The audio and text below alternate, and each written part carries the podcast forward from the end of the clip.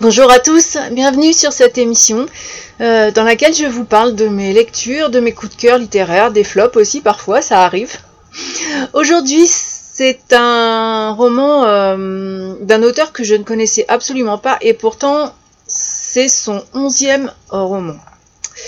Euh, mieux vaut tard que jamais et c'est une, une, une, vraiment très très très belle découverte.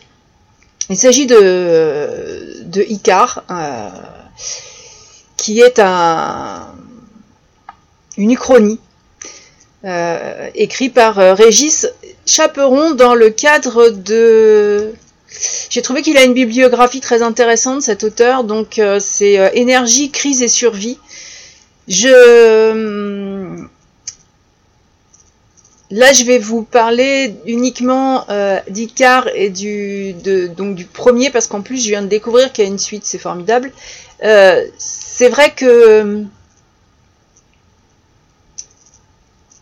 il y a vraiment des, auteurs qui, qui nous touchent et qui peuvent nous toucher beaucoup plus qu'on ne le croit, qu'on ne le pense, parce qu'il y a d'abord l'immersion de la lecture et puis ensuite euh, il y a la découverte euh, de, des réalités. De... Et là, c'est vraiment un roman qui, qui, a touché un peu tous les points, tous les points qui, qui me passionnent, qui m'intéressent, euh, dans lesquels je suis engagée, parfois. Et euh, par contre, je, je, vais rester dans la neutralité parce que là, on va parler de, de nucléaire et c'est un sujet qui fait trop de trop de débats par opinion. Donc, euh, je,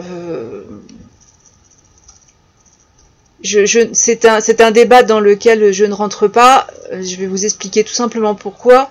Parce que pour moi, si Aujourd'hui, si hier déjà euh, il a fallu fournir de l'électricité, c'est parce que euh, vous, moi, tout le monde, en consommant.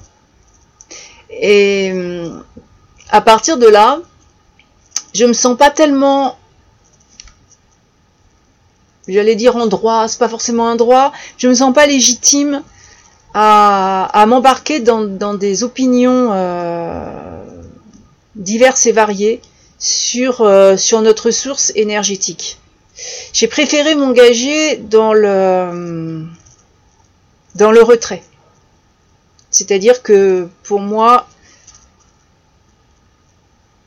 il y a des, objets électriques. Tout ce qui fonctionne à l'électricité n'est pas forcément euh, utile, n'est pas forcément indispensable et, euh, et je m'en passe.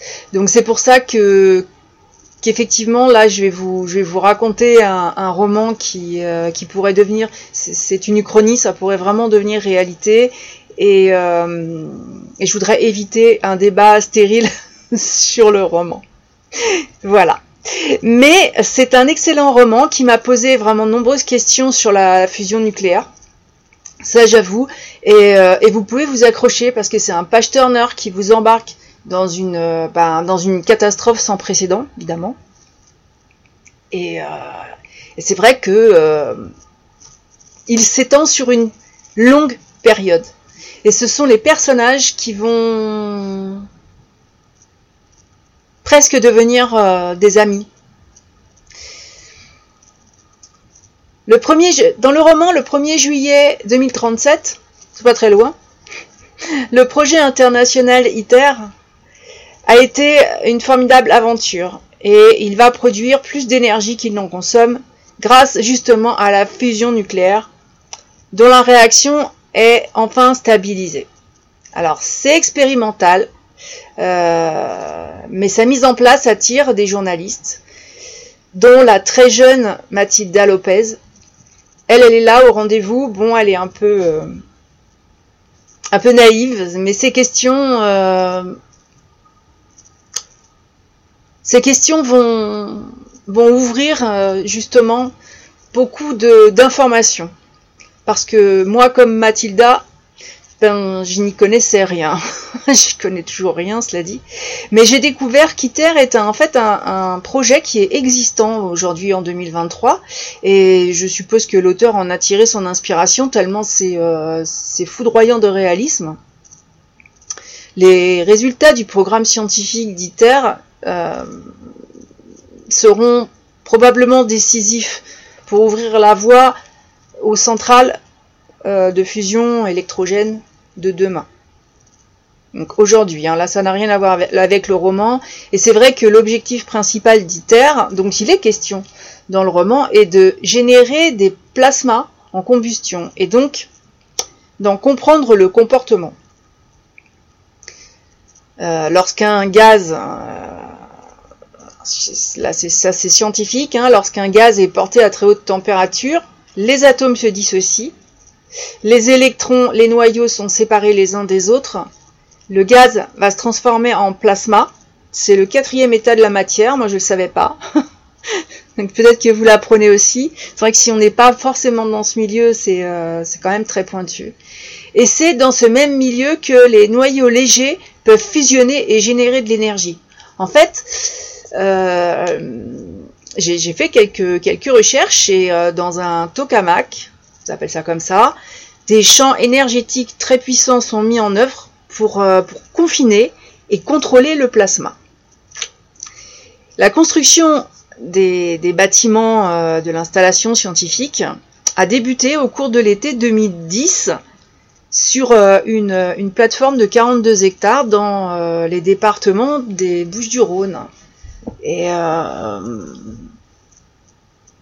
et c'est là que, c'est vrai que ce, roman prend toute sa,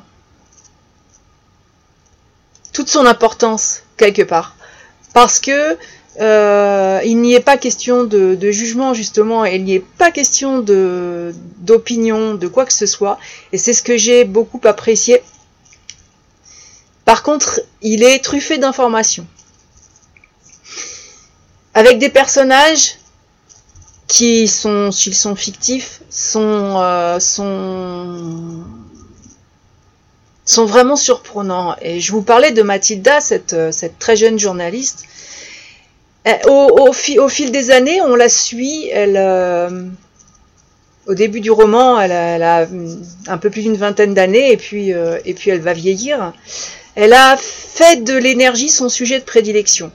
Et elle est présente quand la France pose la première pierre de cette fameuse centrale qui, qui va rendre, on dit ça, hein, elle va rendre au pays sa puissance industrielle et nucléaire, euh, celle euh, que nous avons eue euh, il y a bien longtemps. Et l'inauguration de la centrale ICAR est prévue pour 2051. Sur le 6 de Cruamès, en Ardèche, c'est le site qui a été sélectionné. Je ne vous dis pas pourquoi parce qu'il y a énormément de symbolique, de symbolique historique, de symbolique euh, de personnes qui ont marqué notre histoire et c'est euh, d'un réalisme aussi aussi étonnant parce que justement c'est c'est une uchronie, ça pourrait être une prédiction, j'en sais rien. Je suis pas sûr que l'auteur le sache non plus, enfin quoique, s'il a des informations, qu'il me le dise, parce que j'habite en Ardèche, je suis peut-être déménagé. Mais euh, Mathilda est un, personnage qu'on suit au fil du temps et elle nous fait découvrir l'évolution du paysage français au cours, du, temps. Euh, donc jeune journaliste en 2037, elle, euh, elle accumule les publications, les connaissances que le lecteur euh, envisage à travers ce personnage. Je l'ai trouvé, j'ai trouvé Mathilda comme euh, un guide historique, comme elle, maîtrise vraiment ce sujet, elle euh, s'y intéresse et elle, elle en connaît les avantages et les possibles inconvénients. Et, et, ça, ça va, ça va jouer beaucoup dans, sa vie et dans ce qui va avancer. Mathilda fait partie des personnages, euh, est le personnage phare de ce roman, et Et j'ai trouvé à l'intérieur euh, vraiment des personnages dont la psychologie était merveilleusement bien travaillée. On va croiser aussi Arthur. Arthur est un homme qui est difficile à cerner, qui est peu attachant, qui voire même est un peu agaçant. Et vous comprendrez pourquoi à votre lecture il a son importance dans la catastrophe qui s'annonce. Et lui aussi, on va, on va le suivre. Et lui aussi va, va nous surprendre. Les personnages sont fabuleux, qu'ils soient attachants ou détestables. Vous, allez voir, vous allez vivre avec eux. Euh, tous ont, leur caractère, leur personnalité, et certains d'entre eux vont aussi se croiser, se rencontrer. On peut se demander si leurs destins sont liés. Ça, je vous laisse, euh, découvrir. Euh, je vous laisse vraiment lire ce, roman. Je reste très superficielle dans cette chronique parce que ce serait trop dommage de spoiler quoi que ce soit. Et j'ai remarqué que l'auteur, quand il en fait un résumé, il a il est très bien fait. En général, les quatrièmes de couverture sont pas toujours euh, à la hauteur de, ce qu'elle présente. Là, c'est vraiment, euh, vraiment pas mal non plus. Et, euh, dans, dans, cette psychologie de tous les protagonistes, quand, quand la course poursuite pour la survie s'engage, j'ai vraiment, je me suis vraiment laissé laissé embarquer par cette plume de Régis Chaperon qui est, qui est vraiment immersive.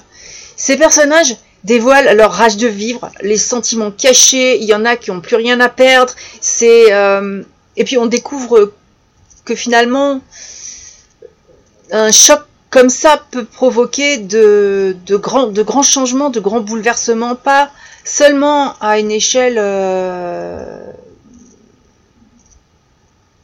écologique, hein, parce que bon, j'en parle pas, vous imaginez bien, mais euh, dans la façon qu'on a de voir le monde. J'ai trouvé qu'au-delà de cette catastrophe, Icar était aussi une aventure humaine. Parce que cette, euh, cette journaliste, on la retrouve 20 ans plus tard, Enfin, on la retrouve, on la suit. et, 20 ans plus tard, le 28 février 2057, la présidente de la République française inaugure ICAR. Donc c'est vraiment le grand jour, le jour de sa mise en service. Et, euh, à ce moment de ma lecture, tous les, tous les détails, tout ce qui est exposé avant, euh, ont, pris une incroyable dimension. Pas un moment, je me suis dit que la mise en place était longue, parce que c'est riche en informations. Alors c'est vrai que j'y pense maintenant parce que j'en parle, mais euh, il y a une mise, il y a 20, 20, ans, je viens de le dire, 20 ans de mise en place, et ces 20 ans de mise en place sont... À ce moment-là, euh, on se dit, mais oui, voilà, et l'auteur a vraiment mis en place tous les ingrédients de la catastrophe annoncée. C'est euh, assez spectaculaire. Je vais être très honnête, ce roman, je l'ai dévoré en quelques jours. J'arrivais pas à m'en sortir, c'était vraiment une lecture très addictive et, actuellement, bon, je dois partir de bonne heure, donc je me lève très tôt pour, euh, pour lire. C'est mon plaisir du, du, matin. Je prends mon petit déjeuner en lisant et, euh, et euh, surtout en n'écoutant pas les nouvelles du monde. Alors s'il y avait une telle catastrophe, je ne serais pas au courant. Mais mais la première partie, il y, a, y, a, vraiment des, enfin, il y a des tas de raisons que je pourrais vous donner de, de lire ce livre. Y a, ce livre, je vais l'offrir d'ailleurs. je vais l'ouvrir pour je vais l'offrir pour ouvrir un sujet de discussion qui n'a rien à voir avec le nucléaire. mais, euh, mais sur euh, justement sur l'énergie, sur euh, et comme la bibliothèque nomade de l'association dont je, je, fais partie des fondateurs, qui œuvrent depuis 2016, justement à l'observation de l'environnement, de la biodiversité, de beaucoup de choses, eh ben ce, ce, roman, il a vraiment un grand intérêt pour moi. Et, il en a certainement un pour vous. Je pense qu'il a un intérêt pour tout le monde. que même ce soit par rapport à des, à des opinions qu'on puisse avoir, par rapport à beaucoup de choses, et par rapport à un besoin d'information qu'on peut avoir euh, sans se tartiner de la lecture scientifique euh, ennuyeuse. Et là, effectivement, c'est un, c'est un roman qui, va, qui va rentrer dans la bibliothèque et, qui va être, euh, il y a quelqu'un à qui je voudrais vraiment l'offrir. Euh, et cette, première partie m'a passionné euh, sur un point de vue scientifique, mais aussi sur une, sur une symbolique historique qui va, qui va vous surprendre. Vous allez voir que, que l'auteur place vraiment les choses pas vraiment pas n'importe comment, et ça va vous surprendre autant que la course à l'énergie dans notre monde ultra connecté. Euh, je, participe hein, aussi en enregistrant ce, podcast, mais euh, j'ai beaucoup appris sur les enjeux énergétiques et sur la fusion nucléaire. C'est vrai qu'il reste quand même un long chemin à parcourir avant de reproduire les processus qui se déroulent au cœur du soleil. Parce que c'est un peu ça. Vous allez voir, vous allez vous allez saisir le, fonctionnement, même si euh, on ne vous demande pas de, refaire euh, une thèse euh, sur la fusion nucléaire. Moi, c'est quelque chose dont j'entendais parler. Je pensais pas qu'on en était. de toute façon, les phrases qui commencent par je pense que, en général, c'est. Mais j'étais loin d'imaginer qu'on on était déjà dedans. Et c'est c'est plus proche que vraiment que dans que dans mon imagination. C'est euh, pour moi c'est quelque chose qui est innovant, qui peut avoir un, réel intérêt. N'empêche que euh, c'est un roman digne d'un film catastrophe. Hein. Alors on en a eu à une époque, c'était les, astéroïdes qui percutaient la Terre. On a un peu lâché le, sujet. Euh, il y a eu les éruptions volcaniques, il y a eu les bon des, films de, tsunami, de tout ce qu'on veut. Mais et quand je parle de bons films, hein, et ben là c'est vraiment euh, une lecture qui pour moi a pris beaucoup d'images et pouvait vraiment euh, être un, fabuleux film. Parce que la catastrophe qui, s'ensuit, donc après, après ces 20 années de mise en place, là, euh, vous allez voir que tout s'accélère. Et alors, mais je l'ai dit, ça se situe dans ma région, à quelques kilomètres de chez moi. Alors, c'est très curieux quand on lit ça parce que les lieux sont évocateurs. Et euh, je me suis dit, Bon, bon au final, de toute façon, bah, c'est pas très grave que j'écoute pas la radio euh, le matin et que j'ai pas la télé à la maison. Euh, je serai dans les premières victimes. Je serai informée, morte, brûlée, avant quoi que ce soit. C'est mais c'est vrai que ça fait ça fait c'est très c'est très surprenant parce que euh, si un tel désastre devait se produire dans l'avenir, il a été situé là, juste à côté de chez moi, et tous les lieux me parlent. Alors c'est peut-être aussi euh, encore plus immersif euh, pour moi, mais, mais je vous promets que où que vous soyez, de toute façon, ça ne vous laissera pas indifférent parce que c'est pas que ça, ne concernera pas que l'Ardèche. Mais assez étrangement, moi je suis restée euh, détachée des possibilités de, survie, enfin de la mienne. Euh, pourquoi? Ben Parce que je, viens de le dire, mais j'ai admiré la détermination de, ceux qui faisaient des, choix, les choix de fuir selon leur localisation, les moyens à leur disposition, leur euh, connaissance. Leur, et là, effectivement, enfin là, je réalise que justement entre opinion et connaissance, connaissance permet de une certaine forme de survivalisme. Alors c'est valable dans ce, dans ce roman d'anticipation, c'est valable aussi dans notre vie de tous les jours. Euh, dans ma philosophie de vie, euh,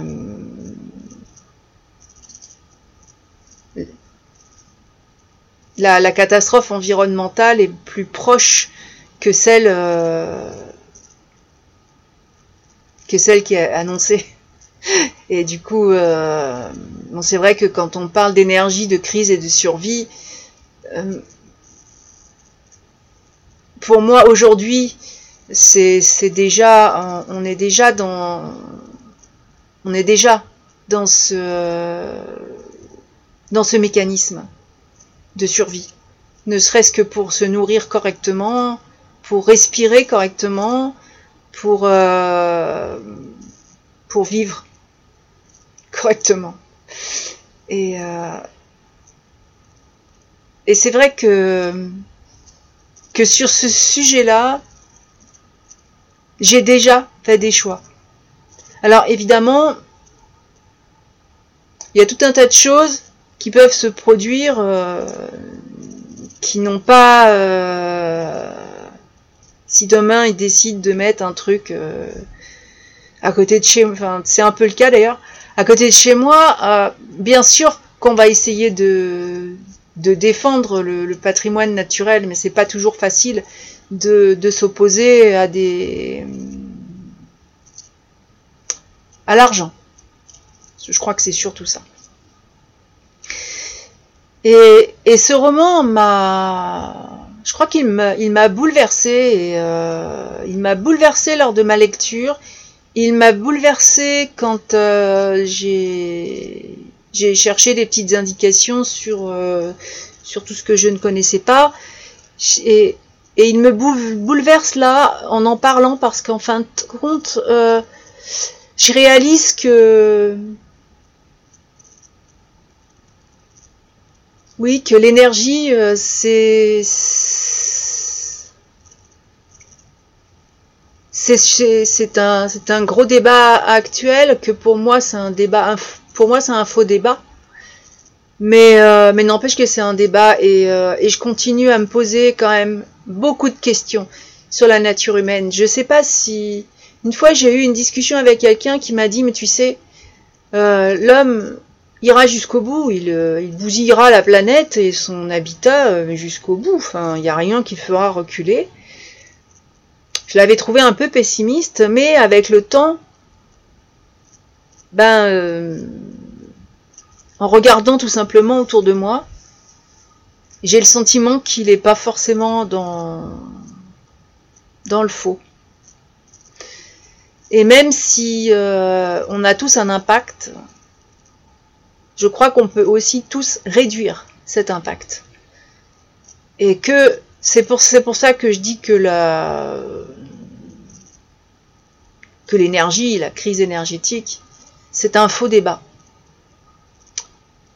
Parce que c'est c'est vraiment euh, une création de besoins. Et euh, et j'en ai parlé déjà dans un, pour un roman d'anticipation, justement, de la fameuse croissance. Ça ne peut pas durer. Et il y a un moment où ça s'éteint. Et il y a beaucoup de, il y a, des civilisations qui se sont déjà éteintes avant nous et apparemment on se pose pas trop de questions dessus, mais ni, ni des raisons mais euh, mais il y a toujours que euh, on ne pourra pas euh, avoir toujours tout tout de suite à disposition et que aujourd'hui où bon bah là on, c'est un roman qui, qui qui est basé sur sur l'énergie électrique donc mais on voit que on voit que l'électricité c'est un problème et pourtant ça n'empêche pas l'homme de mettre en place de plus en plus de trucs qui, qui fonctionnent à l'électricité. Et, euh, et ça, ça, devient même euh, très compliqué de, de réduire son impact, même si on fait le choix de ne pas avoir une piscine chauffée, pas avoir de piscine du tout d'ailleurs, euh, de ne pas avoir une voiture électrique, de ne pas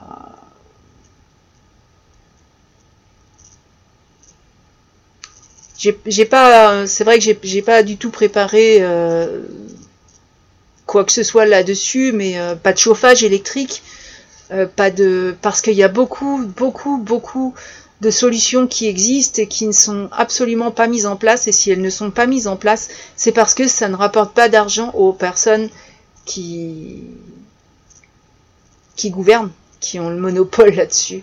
Et, euh, et c'est bien dommage. C'est vrai que, et c'est plus, plus mon, cheminement sera plus. Euh,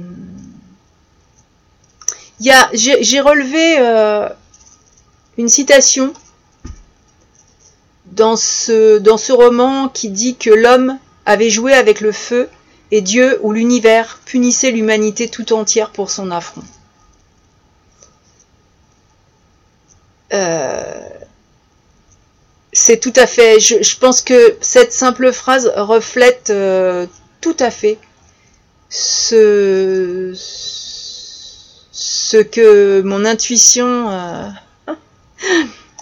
me chuchote tout au fond de moi, c'est que nous faisons partie de la nature, nous faisons partie de l'univers, et que ben si on veut mener un combat contre notre propre nature, euh, c'est nous qu'on tue. C'est tellement évident quand on le dit comme ça que finalement ben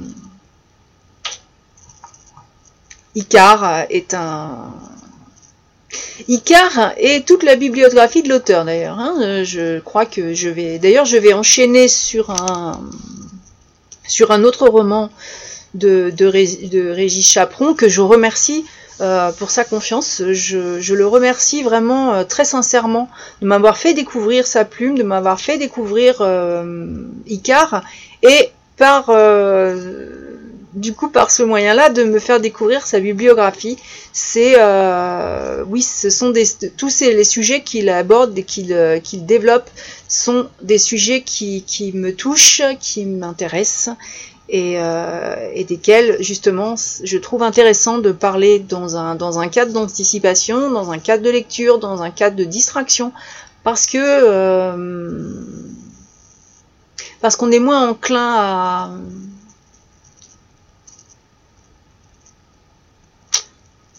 aux guerres intestines, on peut en parler d'une autre manière. Et, euh, l'écriture est un art. Je trouve que l'art est un, fabuleux moyen d'expression et un fabuleux, un fabuleux échange aussi. Alors, monsieur Régis Chaperon, merci beaucoup. Euh, c'est un auteur indépendant qui est plus jeune que moi, mais qui euh, a déjà a écrit pour euh, comme un exutoire. C'était pour lui l'écriture était un confident, un auditoire invisible pour exprimer ses émotions, ses idées, ses révoltes ou ses raisonnements. Et c'est vrai que ça se ressent dans Icar très longtemps. Euh, ses, ses, écrits, ses textes et ses nouvelles sont restés secrètes ou à l'attention de sa famille. Et c'est euh, le confinement de la crise sanitaire de 2020 qui a tout changé. Eh bien, je dirais que euh, si, ça a pu, j'ai trouvé beaucoup de... Euh, je trouve que la crise sanitaire a bousillé beaucoup de choses, mais si au moins elle a fait éclore quelque chose de, de beau et d'important, alors eh ben, ça montre aussi que dans ce monde rien n'est tout beau ou tout noir. c'est